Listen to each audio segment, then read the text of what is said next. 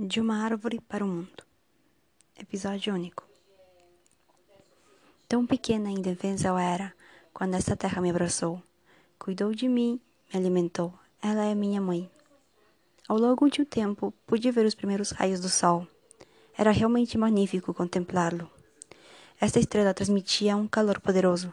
Sentir esse calor era algo incrível, me dava força e me sentia magnífica ao contato que tinha sobre minhas folhas.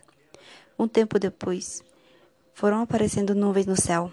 Elas eram tão brancas e se viam bem macias daqui de baixo. Elas começaram a cobrir o magnífico sol, e cada vez que as nuvens se juntavam, se voltavam mais escuras, até a terra ficar coberta de uma sombra. Foi quando senti as lágrimas do céu caírem sobre mim. Elas refrescavam minhas folhas até chegar a minhas raízes. Quem teria feito o céu chorar? Porque ele estava triste, pensei. Ao olhar ao meu redor, percebi que eu era tão pequena comparada com os outros. Será que algum dia crescerei o suficiente para perguntar para o céu por que ele chora? Era uma noite escura. Senti aquelas estrelas me olharem. Elas eram tão bonitas. Eram como vagalumes que se encontravam bem longe de mim. Cada uma brilhava com sua própria força e transmitia tranquilidade em meio a esta noite escura. O vento que passava pela minha, pelas folhas das árvores as faziam produzir uma música que se misturava com as vozes dos animais. O bosque, o bosque era tão harmonioso e tranquilo. Foi a primeira noite que pude escutar a história que minha mãe me queria contar. Passou algum tempo e eu me encontrava mais grande e forte. Alguns animais vinham a me visitar. Dormiam à minha sombra e outros traziam as famílias para morarem no topo da minha cabeça. Já não me encontrava só. Os passarinhos todas as manhãs cantavam uma música suave e alegre. Eu conversava com eles com a ajuda do vento, por mais que parecia que elas não me entendiam. Eu me encontrava feliz. O chão cada vez parecia mais longe de mim e o céu mais próximo. Minha mãe terra se encontrava um pouco doente. O que acontecia com ela? Não sabia explicar o quão doente ela se encontrava.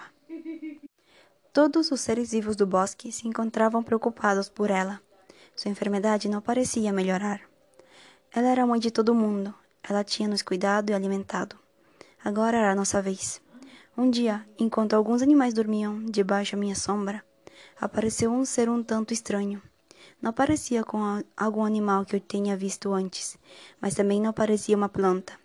Este ser Caminhava em duas patas e vestia coisas estranhas.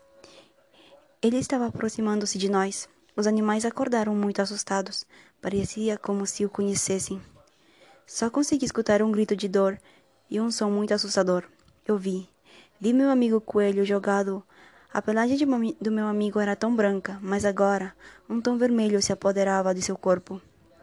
Sua, sua expressão era chocante. O ser que tinha causado isso se aproximou de meu amigo e o tomou. Tentei falar, me mover para assim impedi-lo, mas o vento não passou por minhas folhas esse dia. Não pude fazer nada para salvar o meu amigo. Quando o ser estranho foi embora, levando consigo meu amigo, os passarinhos começaram a conversar com os outros animais. Eles diziam que esses seres humanos, que esses eram os humanos. Alguns animais contavam histórias assustadoras das coisas que os humanos tinham feito em outros bosques. Eles pareciam monstros, mas eu sentia que não. Algo em mim acreditava que os humanos eram pessoas boas, que ajudavam outros seres, que queriam um mundo melhor, que eles davam e recebiam amor, tinham compaixão. Os humanos não poderiam ser tão malvados como acreditavam. O bosque foi ficando vazio. Os rumores que diziam que os humanos destruiriam o nosso lar assustou os animais. Eles iam embora pouco a pouco, mas que, os que restávamos estávamos preocupados com a Mãe Terra. Ela não se sentia bem.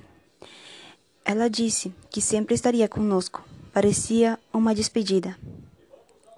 O dia tão temido chegou.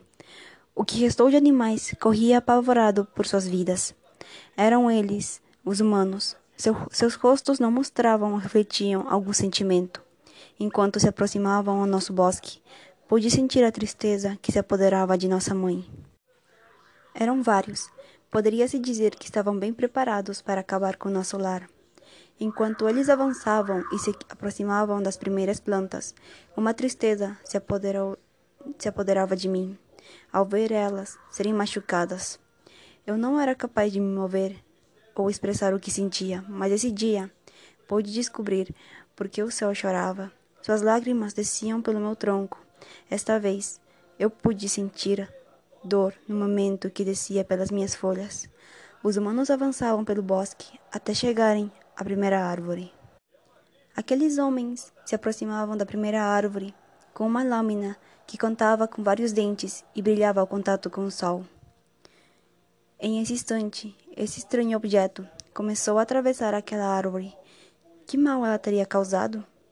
Ela não podia se defender ou dizer que isso a machucava. Em vez disso, o céu transmitia a dor de nossa mãe terra e o nosso através de suas lágrimas. Foi quando vi meu, vi meu amigo com meu amigo dar seu último esforço por continuar de pé, mas não foi suficiente. Ela já não tinha força. Suas folhas se aproximaram do chão até ver seu tronco cair sobre o chão úmido. Era minha vez. Sentir essa lâmina brilhante atravessar meu tronco que bom que consegui realizar um dos meus sonhos, saber por que o céu chora. Já sabia a resposta a essa pergunta que tanto me fiz. Foi rápido. Senti cair. Senti que tudo em mim era mais pesado e já não sentia a força que me dava o sol. Nem, sacia... nem saciava minha sede sentir as lágrimas do céu sobre mim. Agora tudo se repetiria. A terra que me cuidou, me acolheu, me abraçaria novamente. Eu já me encontrava com a terra que algum dia me protegeu e criou a grande árvore que eu era. As lágrimas do céu tornavam a terra macia. Enquanto vi o que restou do meu lar, apareceu aquele pequeno humano, com os olhos vermelhos e cheios de lágrimas. Este pequeno me lembrava meu amigo coelho. Os dois os dois eram pequenos e inocentes, mas vinham ao mundo como algo incrível e fantástico. Foi aí que percebi que esse pequeno humano era a minha esperança para acreditar na humanidade.